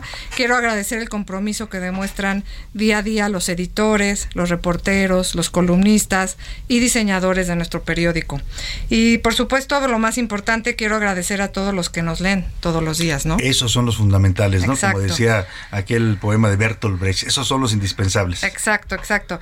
Y te platico, eh, Salvador, que desde el principio que se relanzó El Heraldo hace ya casi, casi seis años, como bien dices, rápido se pasa el tiempo, hemos estado conscientes de la responsabilidad que significa llegar todos los días a los hogares de los mexicanos, ¿no? Y por eso es que hoy es un día muy importante y que si vemos los números son para festejar. Sí. Llevamos 112 mil páginas impresas, 96 mil notas publicadas, cinco suplementos semanales de diferentes ámbitos que te los menciono, que es Mente Mujer enfocado a la mujer, Cúpula, que es arte y cultura, Escapada H, que es turismo, Panorama, que es estilo de vida, y Gastrolab, que es gastronomía, con más de 80 mil reconocidas plumas. Esto se dice fácil, pero pues no lo es. Tú sabes que no lo es. Hay mucho trabajo de un gran equipo atrás de todo esto. Sin duda alguna, Cristina, eh, ha sido toda una experiencia en estos eh, casi seis años, cinco años y medio, los cumpliremos el próximo año. Eh, y yo te quiero preguntar, a ti que has coordinado varios de estos suplementos culturales, creativos, bueno, el proyecto de Gastrolab, que nace como un suplemento impreso y luego lo trasladas a televisión con un concepto exitosísimo. ¿Cómo ha sido para ti esta incursión en una industria, Cristina, que pues tal vez tú no conocías, pero que hoy ya eres eh, pues toda una experta y además exitosa?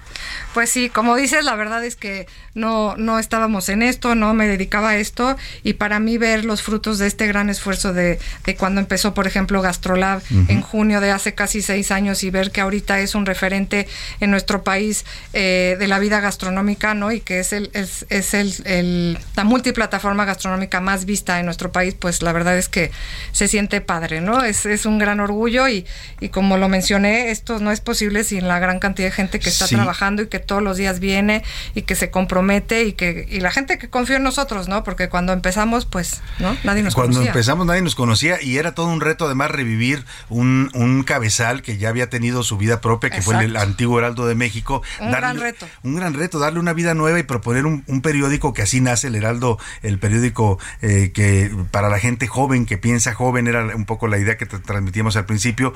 Y hoy eh, un periódico que ha sido premiado, Cristina, que hemos recibido premios de diseño, que hemos tenido proyectos tan exitosos como este Gastrolab. Y, eh, y, y, a futuro, ¿cómo estás viendo las cosas? ¿Qué, qué, ¿Qué ves en el panorama para este gran periódico y este grupo de medios? Pues mira, siguiendo con nuestro compromiso, eh, Salvador, que desde el principio hemos tenido, pues buscamos siempre compartir, o bueno, vamos a seguir buscando compartir sí. información veraz, fidedigna con nuestros lectores. Eh, queremos seguir siendo un referente en las noticias y como Heraldo Media Group, pues queremos seguir creciendo en la multiplataforma, queremos aumentar nuestro rating en televisión y radio y en la parte digital, pues queremos eh, seguir manteniéndonos como el número uno que somos hasta el día de hoy, como sí. bien sabes, con más de 80 millones de usuarios únicos, ¿no? Y pues con esto, con esta fiesta, con estas eh, 2000 eh, impresiones y demás, pues eh, nosotros queremos reafirmar el gran compromiso que como grupo tenemos el día de hoy, ¿no? Con nuestro país, ¿no? Pues Cristina, muchas gracias de verdad, porque gracias a, personas como Cristina Mieres, como Ángel Mieres, como Franco Carreño, pues muchos de nosotros tenemos aquí trabajo, hemos tenido desarrollo profesional, aquí se han formado, ya lo decías tú, muchas personas que empezaron eh, jóvenes, ¿no? Y que hoy son ya periodistas consolidados, muchos ya no están aquí con nosotros, que empezaron el proyecto, Exacto. han emigrado a otros medios, pero sin duda se ha construido una gran familia a partir de este periódico que hoy está celebrando sus 2000 ejemplares. Cristina, felicidades a ti y por supuesto, como bien dijiste, a todo el equipo del Heraldo eh, de México impreso y a todo el Heraldo eh, Media Group. Pues muchas gracias, Salvador. Un gusto tenerte aquí en la cabina. Gracias. Es Cristina Mieres, vicepresidenta de Asuntos eh, Culturales y Editoriales aquí en el Heraldo Media Group de Desarrollo Cultural y Social de este grupo de medios. Pues vamos a otros temas importantes, si le parece. A la una, con Salvador García Soto.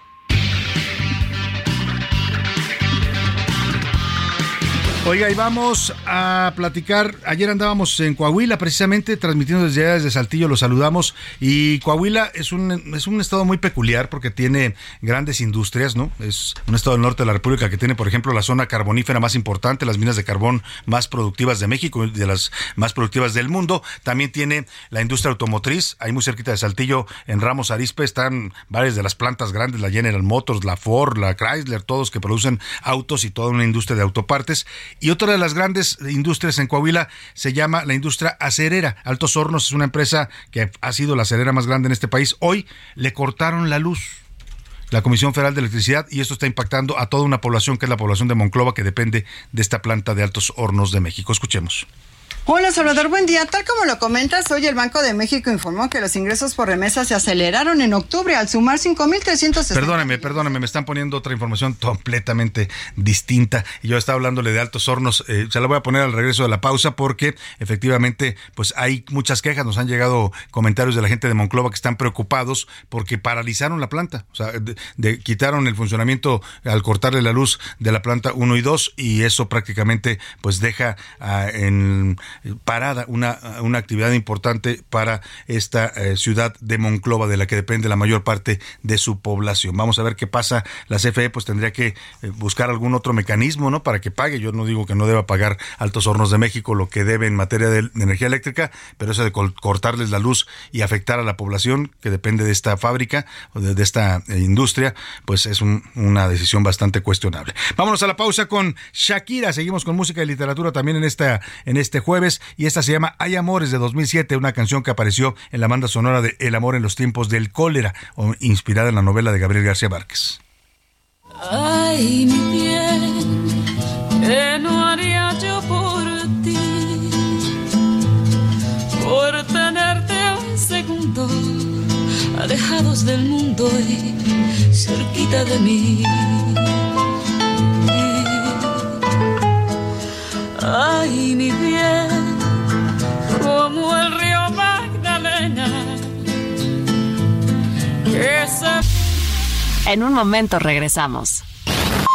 Ya estamos de vuelta en A la Una con Salvador García Soto. Tu compañía diaria al mediodía. Este año, Teletón cumple 25 años construyendo un México más incluyente. Para celebrar este gran logro y para conmemorar el Día Internacional de la Discapacidad, organizaron una caminata familiar por Paseo de la Reforma. Todos y todas estamos invitados. Te esperamos en el Ángel de la Independencia este sábado 3 de diciembre a las 8 de la mañana. Será un día increíble de celebración, donde nos acompañarán muchísimos invitados especiales. No te lo puedes perder. Te esperamos.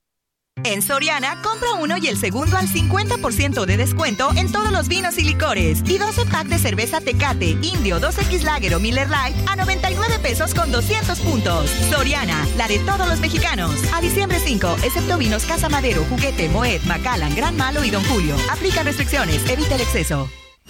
Tan solo el año pasado, alrededor de 5.9 millones de personas no sabían que tenían VIH.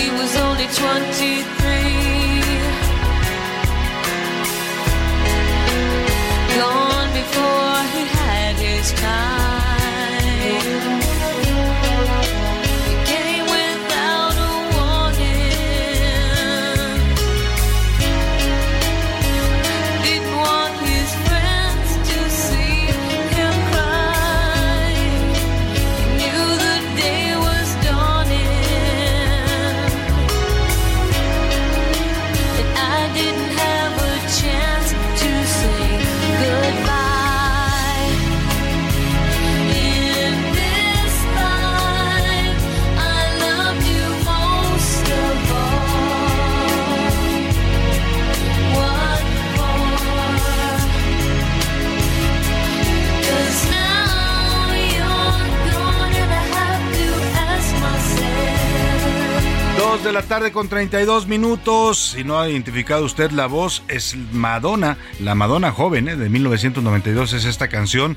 La canción se llama In This Life, en esta vida. Está incluida en el álbum Erótica de 1992 y es una canción dedicada a dos amigos muy cercanos de Madonna, Martin Burgione y Christopher Flynn, que murieron lamentablemente a causa del VIH-Sida. La letra dice, la gente pasa y me pregunto quién será el siguiente, quién determina, quién sabe quién es el mejor. ¿Hay alguna lección que se suponga que aprende con este caso? La ignorancia no es dicha.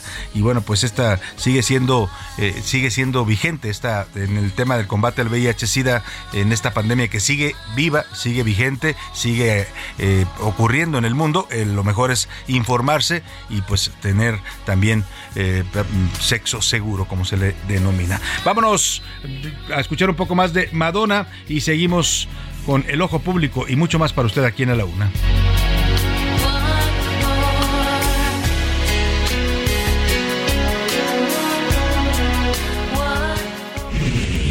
A la una. Con Salvador García Soto. El ojo público. En A la Una tenemos la visión de los temas que te interesan en voz de personajes de la academia, la política y la sociedad. Hoy escuchamos a Emilio Rabaza en La Cuerda del Ciudadano. El ojo público.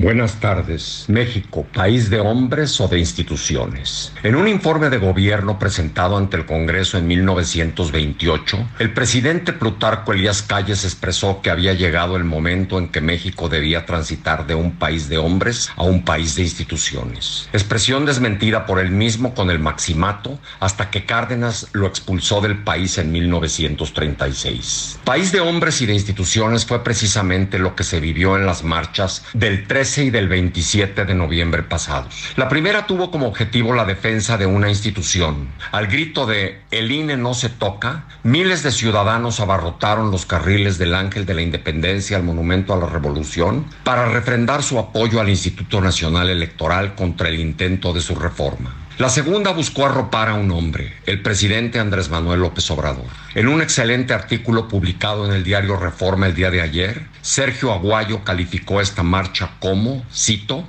la oda al caudillo. Fin de cita. Apoyar a una institución o a un hombre es la diferencia de fondo entre las dos manifestaciones públicas y no, como se ha querido debatir, sobre el número de asistentes a las mismas y si fueron por voluntad propia o acarreados. A 94 años de lo expresado por Calle seguimos debatiendo sobre su disyuntiva, por lo que cabe preguntarnos, ¿hemos en verdad transitado de un país de hombres a un país de instituciones? ¿O seguimos añorando al líder salvador de nuestra patria y de los males que la quejan como la desigualdad social, la violencia y la corrupción. Se trata de dos fórmulas no solo distintas, sino antagónicas. La que considera que es por medio de instituciones sólidas, eficaces y conducidas con honradez y rectitud como podremos enfrentar esos males, sobre todo porque no se resolverán de la noche a la mañana y las instituciones permanecen cuando los hombres desaparecen. La otra estima que es el gran líder carismático, el hombre iluminado y predestinado para esa tarea titánica,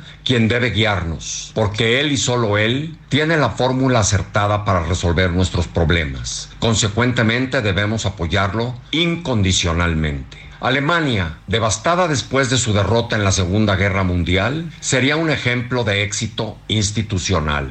Por el contrario, la Cuba de Castro, un ejemplo del país de un solo hombre. Y ahora, ¿qué queremos para México? ¿Un país de hombres o un país de instituciones? Le saluda Emilio Rabaza Gamboa, docente investigador de la UNAM. A la una, con Salvador García Soto. Dos con 36 minutos. Qué pregunta, ¿eh? Qué pregunta con la que cierra esta interesante reflexión el doctor Emilio Rabaza. ¿No? ¿Qué queremos para México? ¿Un país de hombres o un país de instituciones? Hoy tenemos un país de hombres, un país donde una, una sola persona está decidiendo mucho, mucho de lo público y que impacta la vida de todos los ciudadanos. Eh, yo siempre preferiría un país de instituciones. Las instituciones permanecen, los hombres son efímeros como el poder. Ahí dejamos el tema y vámonos rápidamente a otro asunto importante. Sigue habiendo récords, cada vez se rompen más récords en el envío de remesas, que son los dolaritos que mandan nuestros paisanos de los Estados Unidos. Ya en octubre sumaron 5.360 millones de dólares. He escuchado muchas versiones sobre esto, ¿eh? porque nadie sabe explicar por qué sigue aumentando y aumentando, si los paisanos pues no están necesariamente ganando más o aumentando, están sufriendo también una economía bastante afectada en Estados Unidos con la inflación. Hay quienes dicen que ya allá en las remesas hay un tema y no lo dice cualquier persona, eso lo he escuchado a diplomáticos, a gente que ha estado en la embajada de México en Estados Unidos, a especialistas, a financieros que pues el crimen organizado está utilizando el envío de remesas para lavar dinero. O sea, que mandan a personas con dólares a hacer depósitos en pequeñas cantidades y los distribuyen en varios depósitos y eso habla de por qué están subiendo las remesas. Algo que, por cierto, le da siempre mucho gusto al presidente, lo presume como si fuera un logro del gobierno, ¿no? Como si el que manden dinero de nuestros paisanos que se fueron de aquí porque no tenían oportunidades fuera un mérito del gobierno mexicano y no un mérito de ellos que se fueron a luchar y a ganarse la vida en otro país porque este les negó las oportunidades. Verónica Reinos, platícanos nuevo récord del envío de remesas desde Estados Unidos. Buenas tardes. Hola Salvador, buen día. Tal como lo comentas, hoy el Banco de México informó que los ingresos por remesas se aceleraron en octubre al sumar 5.360 millones de dólares, el monto más alto desde que se tiene registro. Además, esta cifra es 6.41% mayor a la reportada en septiembre previo, cuando se observó una desaceleración de estos recursos que provienen del exterior, especialmente de Estados Unidos. No obstante, de manera analizada, el incremento en el monto enviado continúa contrayéndose, toda vez que respecto a octubre del año pasado el aumento fue de 11.2%, mientras que el incremento anual en septiembre fue de 14.2%. Sin embargo, a decir de Jonathan Heath, subgobernador de Banco de México, con este flujo de 12 meses, difícilmente se alcanzarán los 59 mil millones de dólares en remesas para el cierre de este año. Por su parte, BBVA Research refiere que pese al ímpetu del flujo de remesas en dólares, la inflación en la canasta básica en México de 8.4% analizado en octubre de 2022, aunado a la fortaleza del peso frente al dólar americano, provocan que el crecimiento de las remesas en términos reales estanque al aumentar tan solo 0.1% en octubre. Es más, este mes las familias mexicanas recibieron en promedio 385 dólares, esto es 10 dólares menos que en septiembre pasado. Con el dato de remesas publicado a octubre, se proyecta que el 2022 cerrará con un flujo de remesas de 58.337 millones de dólares de acuerdo con Grupo Financiero Base, mostrando un crecimiento de 13.1% con respecto a 2021, lo anterior implicando que la proyección de remesas hacia el cierre del año permanezca sin cambios. Este es mi reporte para la UNA, Salvador. Muchas gracias, muchas gracias Verónica Reynolds. Pues ahí están las remesas que hoy se ha convertido ya en la principal fuente de divisas para México. ¿eh? Ya no es el petróleo, ya no es el turismo, ahora son los paisanos, los eh, migrantes mexicanos que mantienen eh, parte de la economía de este país. La, la, economía de muchas familias en toda la República depende de este envío de dolaritos. ¿eh? Gracias a eso salen adelante también sus familias. Aquí no solo trabajan ellos y se ganan la vida, ya se parten el lomo para ganar el sustento, a veces en condiciones difíciles, a veces sin papeles, ¿no? como migrantes indocumentados en riesgo de que los deporten en cualquier momento, sino que además mantienen acá a sus familias. Vaya mérito para ellos sí, para ellos todo el reconocimiento, no para el gobierno que celebra esto como si fuera un logro. Y hoy vamos al entretenimiento. Bueno, antes, antes platicarle rápidamente del entretenimiento antes, porque en España hubo alerta el día de hoy, bueno, pues allá ya sabe que es de noche, pero oh, eh, ahorita son siete horas más, casi las nueve, casi las diez de la noche en, en Madrid, y ahí justamente en la capital de España se está investigando el caso de una carta bomba de que fue enviada este miércoles en la embajada de Ucrania. Le informamos que un trabajador resultó con heridas leves al abrir esta esta esta carta sin saber que contenía explosivos eh, y siguen las investigaciones porque hay alerta antiterrorista. Dicen que ya enviaron eh, interceptaron otras tres cartas además de las dos enviadas ayer. Incluso se habla de una que eh, pretendió ser enviada al presidente de España, el señor Pedro Sánchez. Vamos contigo, Patricia Alvarado, allá en Madrid. Te saludo, muy buenas noches, ¿cómo estás? Muy buenas tardes, Salvador. Una ola de envíos de cartas anónimas con explosivos que tienen una sustancia que se utiliza en pirotecnia han activado la alerta antiterrorista en España. El Tribunal de la Audiencia Nacional en Madrid investiga quién o quiénes están detrás de estos intentos de atentados, mientras que las autoridades españolas han pedido prudencia. Los sobres son de color café claro y la caligrafía es idéntica. Hoy se han enviado tres misivas que fueron interceptadas. La primera a la base militar de Torrejón de Ardós, un centro vital de importancia para la defensa de Europa que está situada en los alrededores de Madrid. La segunda al Ministerio de Defensa, donde se desalojó un ala del edificio situado en el Paseo de la Castellana. Y una tercera misiva a la Embajada norteamericana en Madrid, también sobre Paseo de la Castellana, la vía más importante de la capital. En torno a la alegación diplomática de Estados Unidos, se ha acordonado la zona y se han enviado vehículos policiales que protegen la embajada y buscan pistas. A estas misivas se suman las dos de ayer, una remitida al embajador de Ucrania en Madrid, cuando un empleado de la embajada al abrir el sobre resultó levemente herido, y otro sobre que fue enviado a una fábrica de armamento en Zaragoza. Este es el reporte que te tengo desde Madrid. Te saluda cordialmente Patricia Alvarado. Muchas gracias Patricia Alvarado, un gusto saludarte allá en Madrid esta noche, donde pues hay alerta antiterrorista por este eh, envío de cartas bomba. Originalmente se empezó a especular en los medios españoles que la carta, la primera que explotó, iba dirigida al presidente Pedro Sánchez, pero no, después se supo que fue que llegó directamente a la embajada de Ucrania en España y están investigando quién es. Pues mire, a mí me huele a que empieza con P y acaba con N, ¿no? El señor Putin, ¿no? Pues si, si mandan una carta bomba a la embajada de Ucrania, pues no está muy difícil saber quién pudo hacer, o gente prorrusa, pues para que me entienda, o rusos, vaya usted a saber. Ahí dejamos el tema. Vámonos con en ayer, Anaya Arriaga, ahora sí el entretenimiento que nos cuenta quién fue el artista más escuchado en plataformas digitales en este 2022. ¿Será el del conejito? Malo, como le dicen. Vamos a escuchar. El entretenimiento con Anaí Arriaga.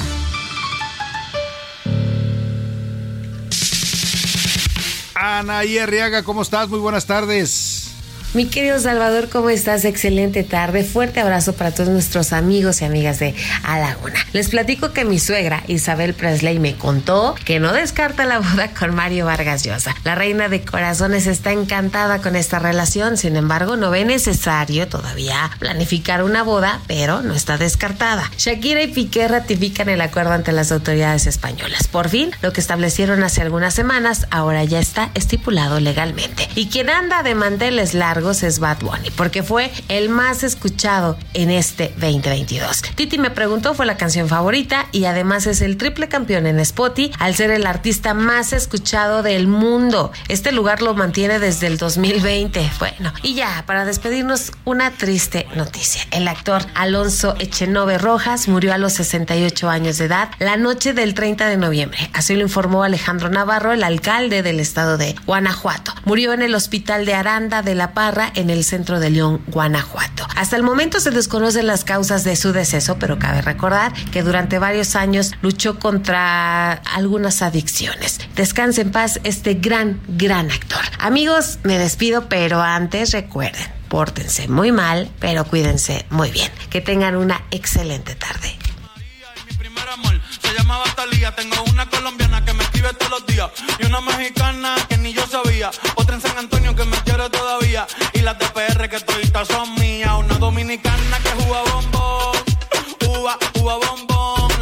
Bueno, pues ese es el señor Bad Bunny, el, el artista más escuchado en las plataformas digitales en todo el mundo, ¿eh? en todas las idiomas, no son, no son los grupos estadounidenses, las bandas, no es Madonna, no son los solistas, no es, es Bad Bunny un puertorriqueño que es hoy un fenómeno, sobre todo entre los más jóvenes. ¿eh? Es impresionante si usted llega a estar en alguna fiesta, reunión o antro. eh, eh, se toca pura música esta de, de este señor y todos la bailan y todos saben las letras y cantan así como Bad Bunny. Escuchemos un poco.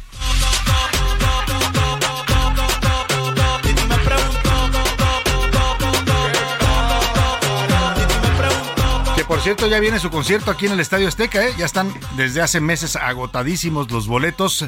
Eh, ¿Cuándo va a ser?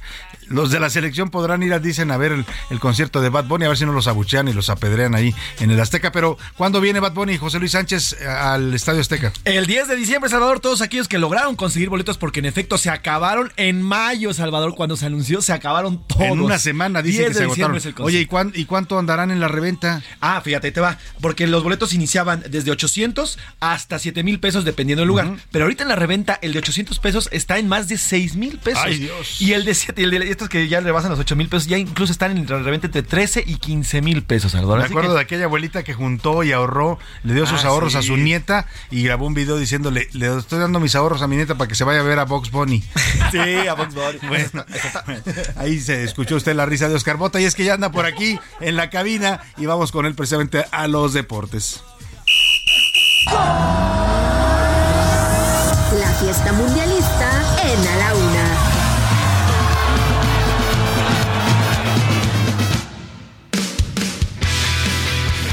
Oscar Mota, ayer estuvimos narrando en vivo y en directo lo que estaba pasando allá en Doha, Qatar. Hoy la resaca y nadie quiere asumir responsabilidades. Por eso tenía que reírme ahorita, querido Salvador, porque necesitaba sacar obviamente esta, esta tensión. Y como bien platicas, la resaca, la bronca es que a muchos mexicanos de mi edad, ya la resaca nos dura 3, 4 días. Y a ver si no nos dura 4 años ahora, ¿no? Pues esperemos que no, porque además viene el mundial que vamos a ser Es parte correcto. de la organización. ¿no? Del cual no vamos a eliminarnos, o sea, no va a haber eliminatorias para México. No se calificó a los Juegos Olímpicos, ni en varonil, ni en femenil, ni en Mundial Sub-20. El panorama, no tenemos, no competimos en Copa América. Entonces, uy, el panorama está complejo. Hoy en la mañana, eh, tiempo de la Ciudad de México, sale John de Luisa, titular de la Federación Mexicana de Fútbol. Muy eh, demagogo, muy este político, ¿no? A decir. ¿Qué dijo? ¿Qué dijo John de Eh, Luisa? Porque en yo resu- creo que él es uno de los grandes responsables de este fracaso. ¿eh? si no es que eh, el más, aunque bueno, yo eh, comento que habría que dividir, dividir esto obviamente entre directivos, John de Luisa, y obviamente eh, presidentes de federación y, y todo lo que tiene que ver con la Liga MX. Claro. Número uno. Dos, claro, el entrenador, por supuesto. Y tres, los jugadores. O sea, eh, insisto, es un análisis que podremos hacer un poco más eh, eh, extenso, pero son estos tres factores, no solamente uno. O sea, los jugadores, claro, son los Sí. que están, son los que ejecutan, ¿no? Claro. Raúl Jiménez no estuvo, o sea, él tuvo que haber dicho con toda la ilusión del mundo y de ese niño que quiso decir, pero él sabía que no estaba para un haber sido honesto y decir, pero Claro. a- hasta ahí nos lleva una gran pregunta. ¿Por qué estaba ahí? ¿Por qué lo convocaron? ¿Serán los intereses económicos? Y vamos escalando, ¿no? O sea, la- esta necesidad del entrenador y entonces y que la misma federación le haya dicho, oye, mi hermano, tú puedes, sí, o sea, hay 26 lugares, ¿no? Llévate 23, pero déjame tres a mí. Y estos tres, yo los quiero para lo que sea, ¿no? Pero para bueno. patrocinios, para lo que sea. es ¿no? parte de un, de- de un- Entonces, bueno, rápidamente, ¿qué dijo John de Luisa? Aceptamos el, eh, aceptamos el gran fracaso. Faltaba menos, ¿no? Faltaba menos que no. Y también, obviamente, comentando eh, las situaciones, se comprometía a hacer una evaluación a 60 días. Oye, de renunciar, de renunciar ni hablamos, ¿no? No, el Tata, Martino, el Tata Martino dijo ayer, "No, mi contrato ya se acabó. Lo comentamos aquí, Salva. El Tata Martino, antes de iniciar el Mundial, ya quería que se acabara. Claro, pero, pero además él se va con los bolsillos llenos, Oscar. ¿Cuál es el problema? 6 millones de dólares, lo comentaste al inicio del programa. Está en el top 5 de los entrenadores del Mundial que más ganan. Entonces, bueno, pues eh, se fue con los bolsillos llenos. Vamos a escuchar qué dice John de Luisa, porque decía yo, de renunciar ni hablamos, porque aquí hemos comentado que eh, lamentablemente en nuestra vida pública, y hablo de los políticos, Sí. eh, y- pero también de los directivos de una organización como la Femex Food, la idea de mm, fracasé, no hice bien las cosas, mejor... Aceptar un error. ¿no? No lo hacen, jamás en la vida lo verás. El concepto de dignidad y vergüenza no existe para los personajes públicos mexicanos. Escuchemos. Definitivamente eh, no logramos lo que la afición esperaba y lo que la afición merecía. En los próximos 60 días se hará un análisis a profundidad de todo el trabajo de selecciones nacionales.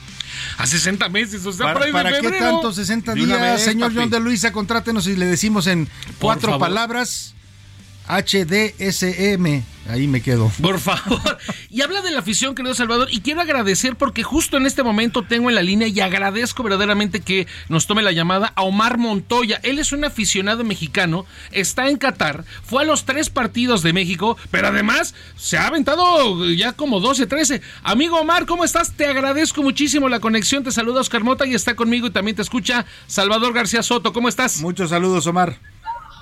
¿Cómo andamos? Buenos, que son tardes por allá. Sí, tardes por acá, Omar. ¿Cómo estás tú? Cuéntanos qué haces por allá, si ya, No. pues México ya se Perfecto. vino. No, compadre, todo muy bien, ¿no? Todavía vamos saliendo de, salimos del partido. ¡Ah! Perdón, perdón, es que estamos no, aquí viendo estás el en la fiesta, estás en la fiesta. Alemania, Croacia, Alemania y, y- y España, Japón, se está yendo a España, ¿eh? Pero sí. Sí. te digo, vamos saliendo del partido de, fuimos al de Bélgica, Croacia, se fue Bélgica, Croacia súper fuerte que se ve, le bajaron el nivel. Y los de México, ¿no? Pero, Oye, Omar, cuéntanos. Fíjate, te- te- Cuéntanos, querido Omar. Sí, La, dime. la neta, la neta. ¿Cuánto te has aventado más o menos, no? ¿Cu- cu- ¿Cuánto tengo yo, que- cuánto hubiera tenido yo que ahorrar para es- esta aventura mundialista que has tenido? La neta. Sí, pues, la verdad, mira. No, sí, llevo el día de el día de hoy, te digo, el- este juego de Bélgica-Croacia ha sido mi partido número 13, Ajá. ha sido mi partido número 13 en el Mundial. Los Juegos de México, créeme que fueron los más cotizados. Yo no, yo no fui partícipe de la rifa. Llegué, conseguí, compré. Pude conseguir para los tres, gracias a Dios. Pero no, sí ha sido, la verdad, si comparas al de Rusia a este, Mucho más caro. más este. ¿eh? Un Sí. número que Sí, le no, pongas. aquí- aquí- ¿Cuántos ahorita ceros? te soy bien honesto, llevo, llevo gastados ahorita yo creo que unos 20 mil dólares. Ay, Dios santo, no, pues sí, sí, sí, sí, sí, sí cuesta estar ahí, pero disfruta Claro, lo vale, ¿no? Ya no está México, pero hay fútbol de muy buen nivel para seguir viendo en este mundial, ¿no? No, claro, por supuesto. De hecho, ya tengo mi- mis octavos, ya tengo uno para mis octavos. Tengo el cruce del primer lugar del H contra el segundo lugar contra el segundo lugar del, del otro grupo. Ya tengo mis octavos para ese. Para el de México, pues yo también tenía. Ah, se acabó el. Ah, mira. Omar. Escucha a los japoneses, mira, escucha a los japoneses. Allá mándales un saludo a los japoneses. Mi querido Omar, muchísimas No, gracias aquí- por este no, enlace. Aquí hay una, aquí hay, aquí hay- hay un amigo japonés enfrente de mí. Ah, saludos. Aquí hay mi amigo Saludos japonés. de Goku. Con, con Ichiwa, con Ichiwa, dile. No, ya le dije, ya le dije que, que, que Goku es nuestro héroe. Eso. Ay, muy bien. muy Estamos bien. en contacto, querido Omar, para que nos vayas narrando un poquito más de la aventura mundialista. ¿Te late? Perfecto, muchísimo gusto saludarlos. y Igualmente, Omar. la verdad, un, un excelente mundial. Nada más México ocupamos un buen DT, güey. Nada más lo Sí. que ocupamos, güey. Venga, güey. Gracias, Abrazos, Omar. Omar. Omar, ¿qué se, se apellida? Montoya. Omar Montoya, bueno, pues vaya que le está costando, pero se lo está disfrutando, ¿eh? se oye feliz. Fuera Alemania y fuera Bélgica. Es como de. Sinaloa, ¿no? Tiene es del norte. Como del norte. Fuera, fuera. Bélgica y fuera Alemania del mundial. Se fueron. Adiós. Híjole, la superpotencia Alemania. Y Bélgica, que era uno de los favoritos. Era ¿eh? uno- Dinamarca también, Adiós. entonces está sorprendiendo eso. Adiós a Bélgica, a Alemania. Se fueron a- España se queda o se va. No, España calificó junto con Japón a penitas. Bueno, pues ya calificaron los españoles. Nosotros nos pedimos que pase una excelente tarde. Provecho. Aquí lo esperamos mañana a la una. Por hoy termina a la una con Salvador García Soto. El espacio que te escucha, acompaña e informa. A la una con Salvador García Soto.